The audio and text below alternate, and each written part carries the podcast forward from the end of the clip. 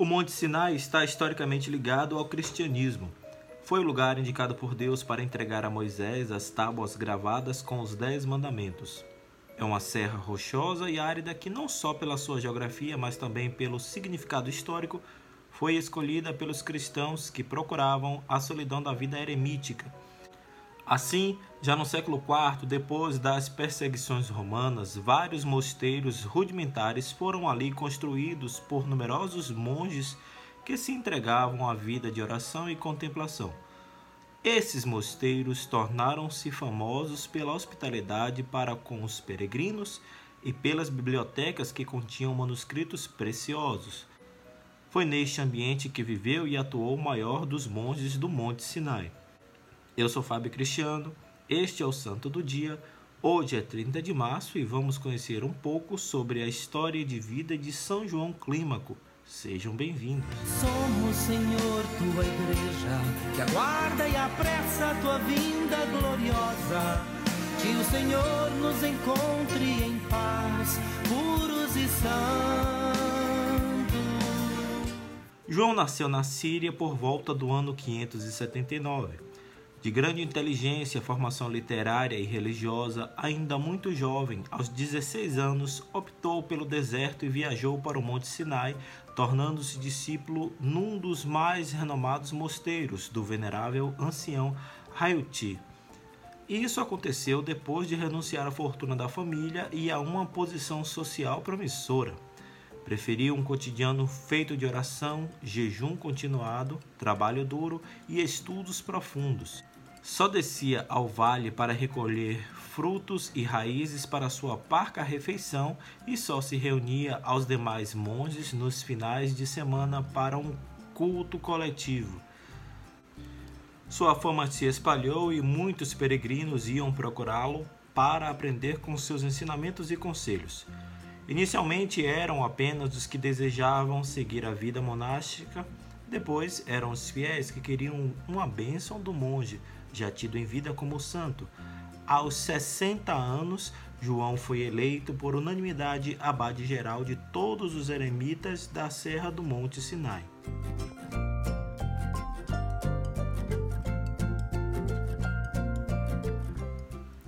Nesse período, ele escreveu muito e o que dele se conserva até hoje é um livro importantíssimo que teve ampla divulgação na Idade Média, Escada do Paraíso livro que lhe trouxe também o sobrenome Clímaco, que em grego significa aquele da escada.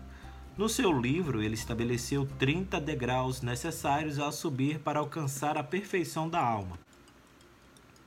Trata-se de um verdadeiro manual, a síntese da doutrina monástica e ascética para os noviços e monges, onde descreveu degrau por degrau todas as dificuldades a serem vividas, a superação da razão e dos sentidos e que as alegrias do paraíso perfeito serão colhidas no final dessa escalada, após o trânsito para a eternidade de nosso Senhor Jesus Cristo.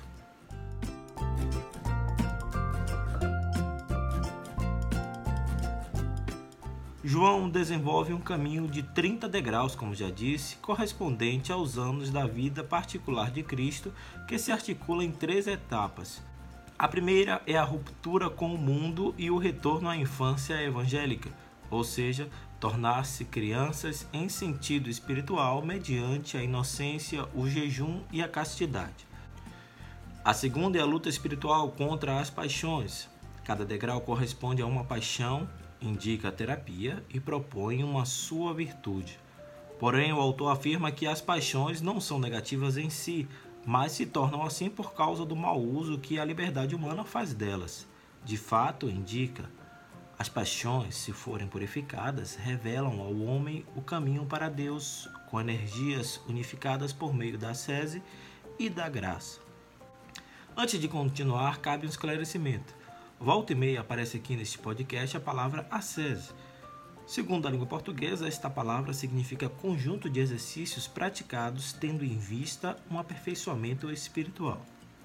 Voltando, a terceira etapa do caminho para o paraíso é a perfeição cristã que se desenvolve nos últimos sete degraus da escada, os estados mais altos da vida espiritual que podem ser experimentados por quem atinge a quietude e a paz interior. Dos últimos sete degraus, os três primeiros são representados pela simplicidade, a humildade e o discernimento.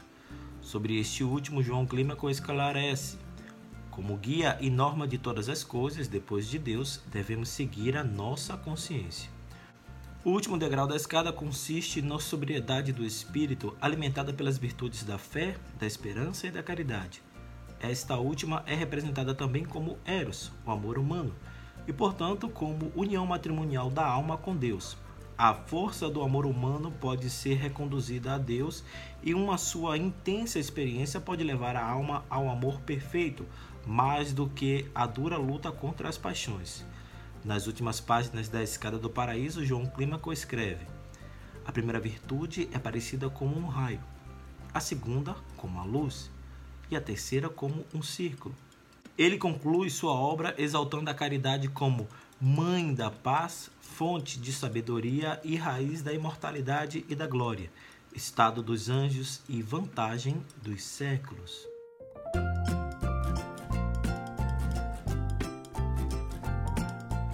João Clímaco morreu no dia 30 de março de 649, amado e venerado por todos os cristãos do mundo oriental e ocidental, sendo celebrado por todos eles no mesmo dia do seu falecimento.